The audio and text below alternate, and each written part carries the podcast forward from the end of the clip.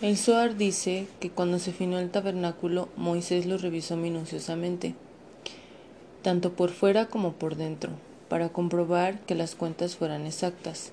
Sin embargo, el pueblo vio esa atención al detalle como una actitud sospechosa. Pensaron que Moisés era rico porque, al ser el encargado de llevar las cuentas, se había quedado con algo de dinero. ¿Quién en su sano juicio podría pensar que Moisés robaría dinero? Pero esa era la conciencia del pueblo. La realidad no podía estar más lejos de esas acusaciones. De hecho, cuando Moisés revisó las cuentas, le faltaban 1776 shekels, y Dios tuvo que bajar y recordarle dónde había dejado el dinero. Mientras Moisés estaba ocupado cuidando de los demás, Dios cuidaba de él. Dios no negocia, pero nosotros tratamos de negociar con Dios todo el tiempo. ¿Qué significa esto? A veces decimos, rezaré tres veces por día y seré una persona religiosa, si tú, Dios, haces esto por mí. Y luego nos preguntamos por qué, a pesar de que estamos haciendo las cosas correctas, Dios no manifiesta lo que deseamos en nuestra vida. La razón por la cual no obtenemos lo que deseamos es porque tratamos de negociar. En este mundo, el único y verdadero negocio es ser cada día la mejor versión de nosotros mismos que podemos ser. Lograr este nivel de iluminación es la única tarea que Dios nos ha encomendado.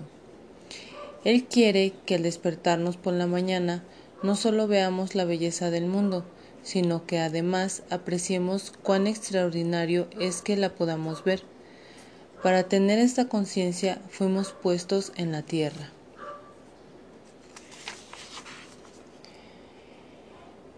Vemos mucha locura en el mundo, asesinatos, enfermedades y caos en todas partes. Así es, el mundo en el que vivimos y son nuestras pequeñas acciones las que ponen en marcha la negatividad que acaba convirtiéndose en caos. Son las reacciones de millones de personas, de todos nosotros, cuando desatendemos, somos indiferentes y nos olvidamos del prójimo, lo que se acumula y crea esta negatividad global.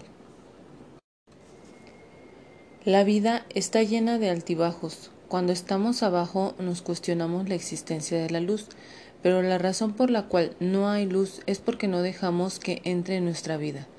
La envidia, los celos y la ira que sentimos bloquean el acceso de la luz a nuestras vidas. Para conectarnos con la luz debemos entender que los tiempos de oscuridad son oportunidades para recuperar, recopilar nuestra energía negativa y transformarla. Pero recuerda que Satán no quiere que lleguemos a este nivel de conciencia. Por eso necesitamos decidir ahora mismo que nos aferraremos a nuestra espiritualidad y lucharemos contra nuestro Satán. Mientras los momentos de baja sean menos intensos que los de alza, estaremos ganando la guerra. Hay una oración matutina llamada Shaharit, que significa oscuridad. ¿Por qué no se le llamó a esta oración Boker, que quiere decir la mañana? La respuesta es bella. ¿Cuál es el momento más oscuro de la noche? Justo antes de que amanezca. Por tanto, la razón por la cual esta oración se llama Shaharit es porque solo a través de nuestra oscuridad, toda la negatividad y la basura con la que todos nacemos, podemos revelar la luz. Todos somos parte de la oscuridad, la llamada Shaharit.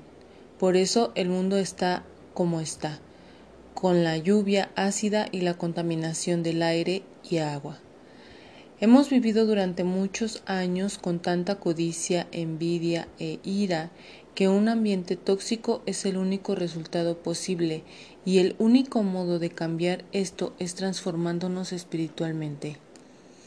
Estamos en un punto crucial justo antes del amanecer. Los adikim, los justos, son personas como nosotros, es la gente que camina por la calle con la frente bien alta, lista para combatir y salvar al mundo de su destrucción.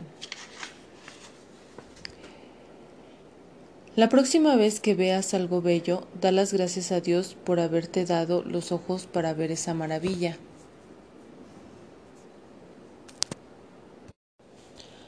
La mayoría de nosotros oímos pero no escuchamos, discutimos, nos ofendemos pero no escuchamos. Escuchar significa saber esperar un poco más antes de hablar y reconocer que la otra persona puede tener su propia forma de hacer las cosas y que si nosotros fuéramos esa persona y viniéramos de donde ella viene y en sus mismas circunstancias, probablemente pensaríamos como ella. La verdadera naturaleza del acto de escuchar consiste en entender esto. Nuestra tarea no es juzgar las acciones del otro, sino escuchar más allá de las palabras. ¿Cuántas veces en el transcurso de nuestras vidas le hemos dicho a Dios, al diablo con la espiritualidad, ¿qué ha hecho con ella? ¿Qué ha hecho ella por mí? Si escuchas atentamente, escucharás al Creador susurrándote la respuesta. ¿Por qué te quejas? Sigue avanzando y esfuérzate aún más. Esto nos pasa porque olvidamos que cuanto más ascendemos en la escalera espiritual, más duro tenemos que trabajar ascender por encima del deseo de recibir solo para sí mismo a un nivel más elevado de conciencia. En esto consiste la plegaria. El viaje, para volverse más espiritual, no se hace sin algún tipo de sufrimiento. Para crecer tenemos que afrontar ciertos desafíos y superarlos. Un trozo de carbón sigue siendo un trozo de carbón hasta que se somete a una intensa presión Solo entonces puede convertirse en diamante. Todos aspiramos a convertirnos en una versión mejorada de quienes somos en este momento, pero esto solo puede ocurrir si estás dispuesto a afrontar desafíos.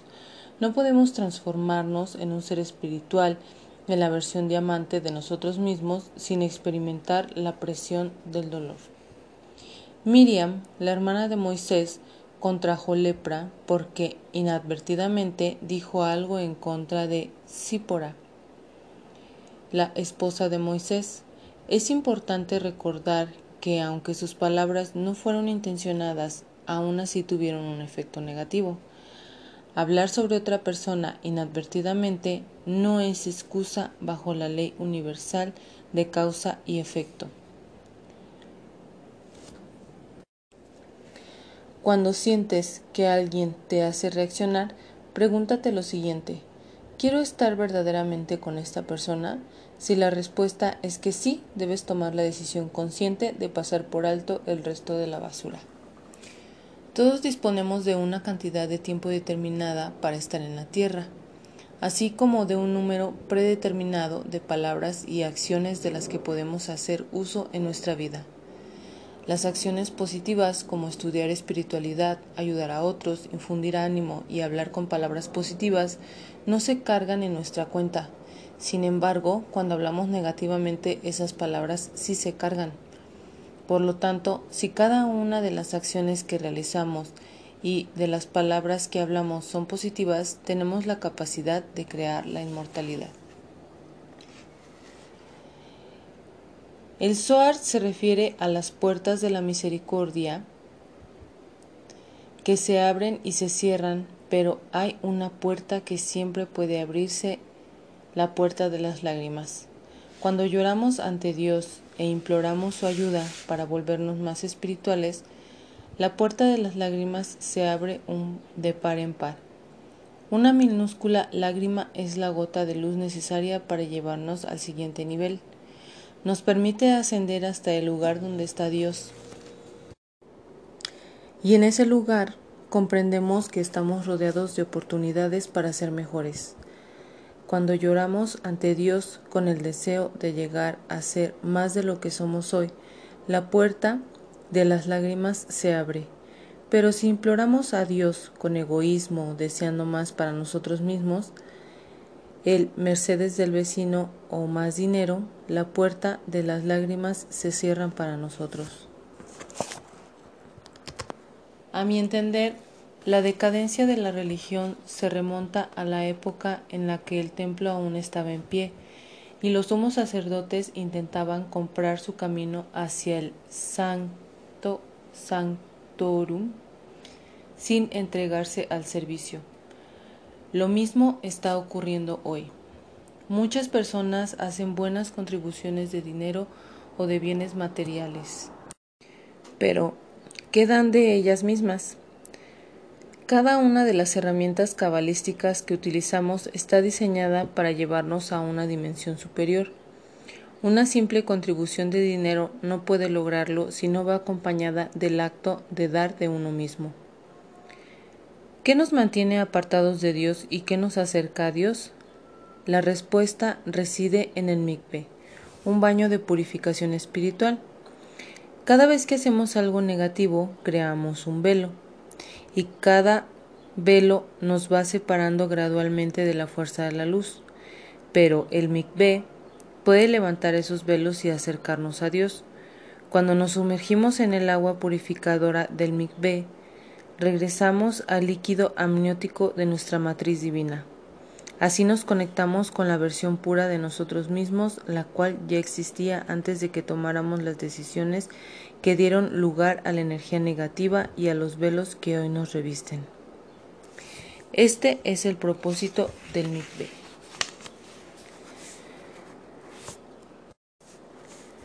Todo el mundo tiene la capacidad de ser un sanador. Las manos concentran la mayor cantidad de energía del cuerpo. Por eso a la gente le gusta que la toquen y la abracen. A los bebés les encanta que los masajen porque eso los calma. El único momento en que nuestras manos carecen de energía sanadora es cuando hemos estado en una casa donde ha habido enfermedad y después no nos hemos lavado las manos.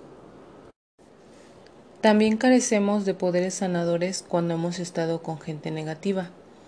La energía negativa puede dañar muchísimo nuestro poder sanador. También es importante recordar que debemos lavarnos adecuadamente las manos antes de hacer un trabajo sanador sobre otra persona. Hay una historia de un hombre que, tras tener un maestro durante 15 años, un día le dijo Últimamente siento como si no pudiera encontrar respuesta a mis preguntas. El maestro le respondió eso te sucede porque has dejado de formular preguntas y, en lugar de ello, has encontrado tus propias respuestas. Como estudiantes, a veces pensamos que ya sabemos todas las respuestas, pero mientras vivimos con esa mentalidad perdemos la capacidad de escuchar la verdadera sabiduría cuando nos es dada. Todos los que estamos aquí en la Tierra estamos cargados de una gran deuda cósmica. Por eso hay tanta negatividad en la tierra, tantas enfermedades y catástrofes. Es responsabilidad nuestra, tuya, mía y de todos encauzar y transformar esa energía. Solo porque estamos aquí somos responsables. Ahora es nuestra oportunidad.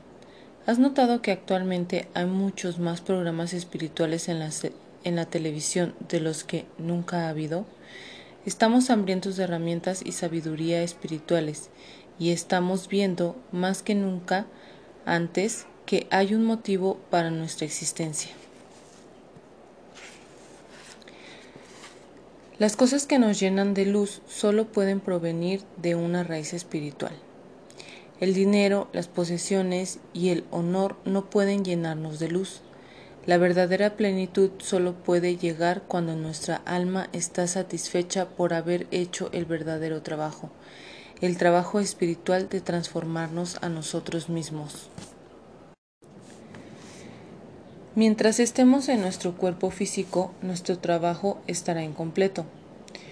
Muchas veces me he preguntado por qué continúo haciendo este trabajo cuando hay tanta gente que me odia por ello. Continúo porque sé que este es el trabajo de mi vida y que me queda mucho por hacer. El Soar dice que debemos estar preparados para trabajar por todo aquello que le pedimos a la fuerza de la luz. Si queremos que un milagro nos salve, tenemos que generar una abertura a través de la cual pueda entrar el milagro. Si decimos, ya hice todo lo que tenía que hacer, así que, ¿dónde está el milagro? O, no me preocupa por qué seré salvado. entonces seguramente nos sentiremos decepcionados. Ninguna persona, ni siquiera Moisés, puede depender de sus acciones o dormirse en los laureles. Debemos estar dispuestos a crear nuestros propios milagros.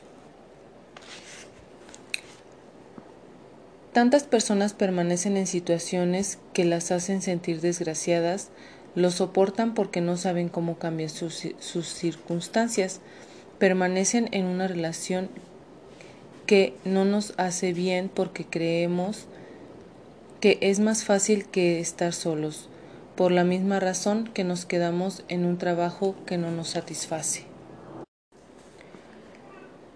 La mayoría de nosotros somos esclavos de algo, pero cuando vivimos esclavizados a una situación o a una persona, no dejamos espacio para que la luz del Creador haga su trabajo. El Zohar dice que hay dos tipos de personas, los servidores de Dios y los hijos de Dios, y explica que la diferencia entre unos y otros es que el servidor, el servidor de Dios realiza sus tareas obedientemente, reza, realiza buenas acciones y es caritativo. Lo hace porque esto es lo que se espera de él. Lo hace para ser considerado una buena persona. ¿Qué es entonces un hijo de Dios? Un hijo de Dios es el que hace todo con una conciencia espiritual. Lo hace porque es lo que él espera de sí mismo y no porque otro lo espere de él. Todo lo que hace es con el fin de conectarse con la fuerza de luz de Dios. La Biblia nos dice que una persona que da de sí misma debe hacerlo con alegría. Si no llevamos a cabo nuestras acciones con alegría, entonces quiere decir que en algún nivel todavía estamos pensando en nosotros mismos. Desde una perspectiva espiritual, las palabras rico y pobre se entienden de un modo diferente. Ser pobre significa carecer de luz y ser rico significa estar dotado con mucha sabiduría. Llegará el, llegará el día en que todo el mundo entenderá lo esencial.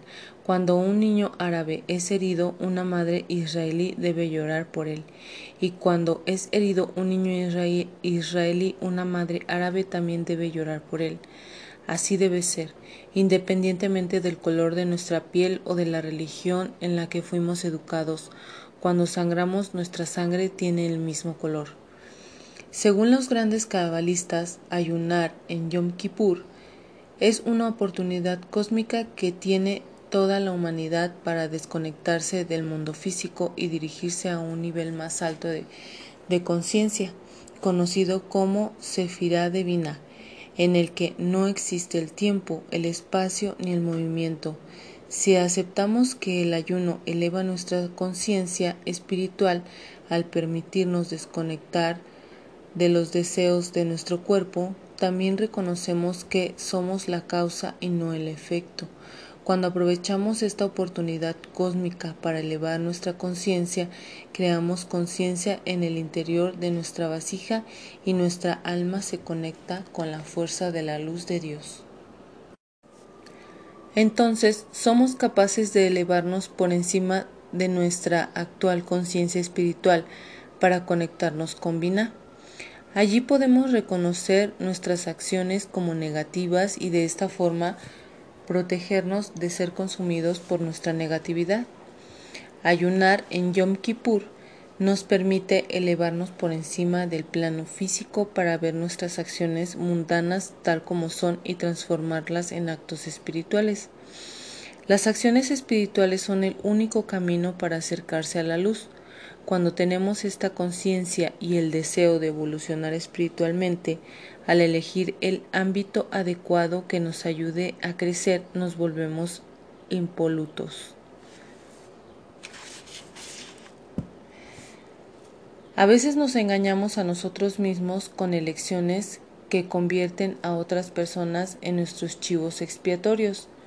Puede tratarse de un ser querido, a veces de un hijo, a veces de un amigo o un socio. ¿Cómo podemos saber si estamos usando a alguien como chivo expiatorio de nuestra propia negatividad? ¿Cómo advertir que somos nosotros los que necesitamos cambiar y no el otro? Las personas que nos acompañan en la vida pueden mostrarnos una buena parte de nuestra propia conciencia, solo si somos lo suficientemente inteligentes como para detenernos un momento a preguntarnos, ¿son las personas que me rodean el problema o es el espacio mental en el que me encuentro el que está causando esta negatividad? El momento para hacernos esta pregunta es cuando alguien nos dice algo negativo o hace algo que nos hiere profundamente. Cuenta una historia que cuando el rey David se dirigía hacia la batalla, un hombre que se hallaba en su camino comenzó a insultarlo al verlo pasar.